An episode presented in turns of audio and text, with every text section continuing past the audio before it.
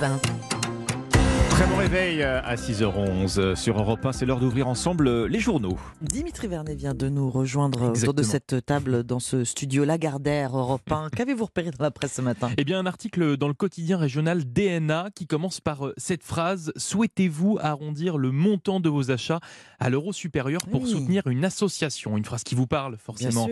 Ombline Alexandre, hein, nous y avons tous été confrontés dans différents commerces. Sur la machine à cartes. Exactement, ces dernières années, le micro-don au paiement à la caisse, c'est son petit nom.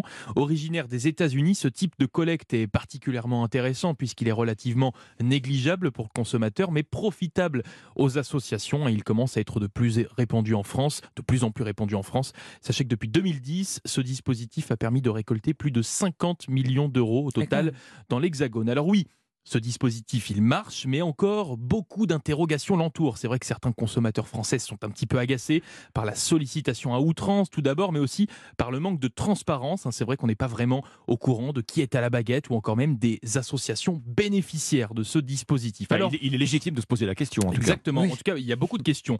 Alors tout d'abord, sachez que ce type de collecte en France, eh bien, il est géré par l'entreprise solidaire Microdon. Microdon qui se charge de négocier, c'est son rôle, avec les entreprises pour implanter le dispositif. Une fois implanté, sachez que ce sont les entreprises qui ont la main. En fait, ce sont elles qui choisissent les associations euh, à laquelle elles vont pouvoir remettre la totalité des dons sans taxe. Oui, sans taxe, qui est Hmm. plutôt Hmm. logique. Aujourd'hui, 1194 assos euh, en bénéficient, des nationales comme les Restos du Cœur, les Secours populaires, mais il y a aussi des, des locales, euh, ce qui en fait repose sur le fait que les, les entreprises choisissent elles-mêmes. Donc voilà, c'est D'accord. local, national, l'entreprise choisit. Alors n'hésitez pas aussi à leur demander avant de faire ce micro-don, elles sont dans l'obligation de vous répondre. Si vous acceptez de faire ce micro-don, sachez également que comme tous les autres, il peut être défiscalisé. Alors sous condition, euh, bien évidemment, vous devez euh, justifier d'un total de 5 euros.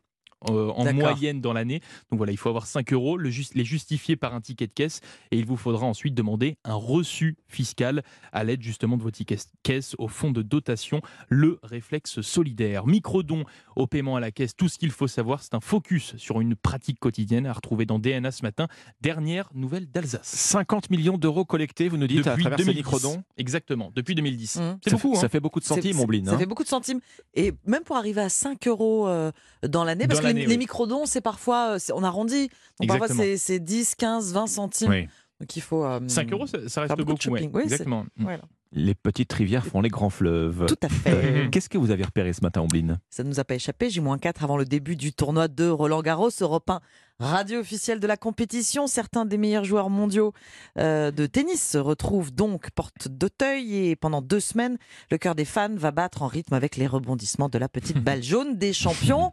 Porté par la clameur du public, avec le risque, en cas de mauvaise performance, de s'attirer les foudres des spectateurs. Je ne parle pas dans les tribunes, mais sur les réseaux sociaux. Une Tiens fois donc, comme par hasard. le téléphone rallumé dans les vestiaires après le match. La Fédération française de tennis compte prendre soin au maximum du bien-être des joueurs français et étrangers. C'est pourquoi, nous apprend le Parisien aujourd'hui en France, la FFT a décidé de collaborer avec la société française Bodyguard qui lutte contre le cyberharcèlement. C'est une première pour un événement sportif mondial. Donc tous ceux qui sont engagés dans le tournoi pourront l'utiliser jusqu'à une semaine après la compétition et ils pourront ensuite, s'ils le souhaitent, poursuivre l'expérience, mais à leurs frais cette fois.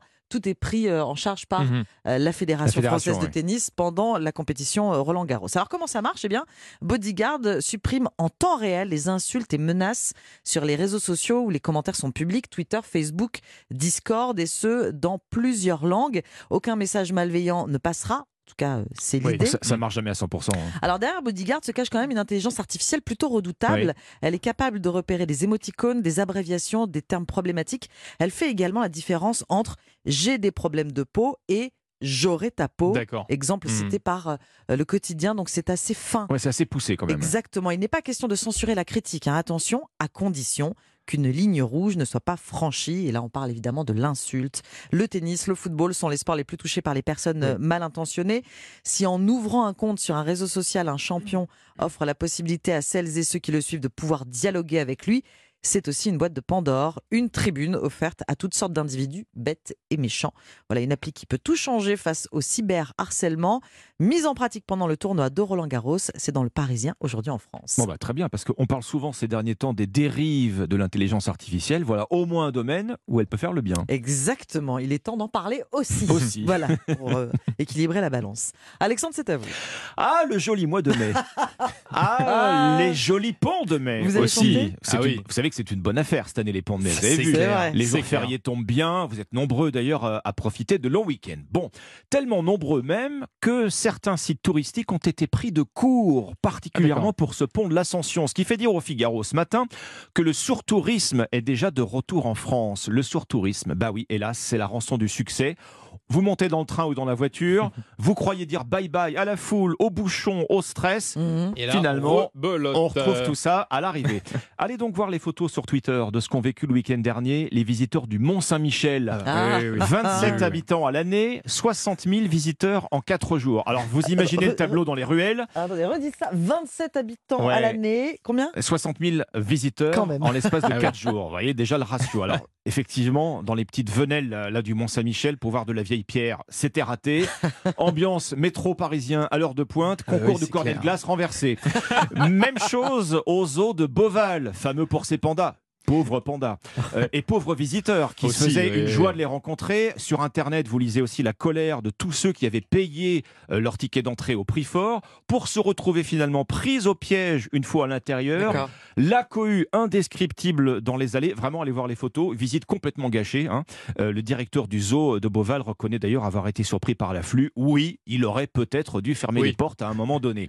Elle est là, en fait, la question pour les sites touristiques. Il y a un moment où il va falloir fermer les portes. Faut dire stop. Il en va du confort des visiteurs, il en va aussi de leur sécurité. Alors ça va être quoi? Ça va être le retour des jauges, mes amis. Oui. Le zoo de Beauval y pense. Alors plus cette fois à cause de la crise sanitaire, mais au contraire parce que la crise sanitaire est, est terminée précisément et que tout le monde veut sortir, souvent au même endroit, souvent au même moment. Mhm. Les jauges pour certains sites naturels, bah, c'est une question de survie. hein. Regardez le parc national des Calanques, le surtourisme menaçait la beauté des lieux, accès aux calanques limité en haute saison. Même chose pour les îles varoises de Porquerolles, de Porquerolles et du Levant.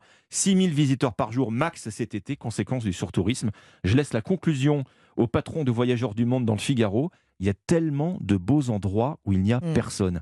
C'est Mm. quelque chose Oui, à bien ça, ouais. méditer et à garder en tête pour cet été. hein. Très beaux endroits euh, en France, un peu partout. Pour les îles, Les îles du Var, les, ouais. les îles, les îles du Var, ce qui est pratique finalement, c'est que on vient par bateau. Et donc finalement, c'est un petit peu plus contrôlé. Et ce Ah, sont les reste- qui vont le limiter. Mais ça effet. reste à la queue le le, à la queue le le euh, sur l'île de Porquerolles Ça va limiter euh, aussi la rotation des bateaux citernes parce qu'une île comme. Porquerolles manque euh, chroniquement de- d'eau potable. hein. Exactement. Ben, Il y a un tuyau qui est en train d'être euh, qui est en train d'être mis en chantier pour le relier à la presqu'île de Gien. On en reparlera. Vous avec connaissez bien, c'est votre Non, région. pas du tout. Merci Alexandre. Merci Dimitri.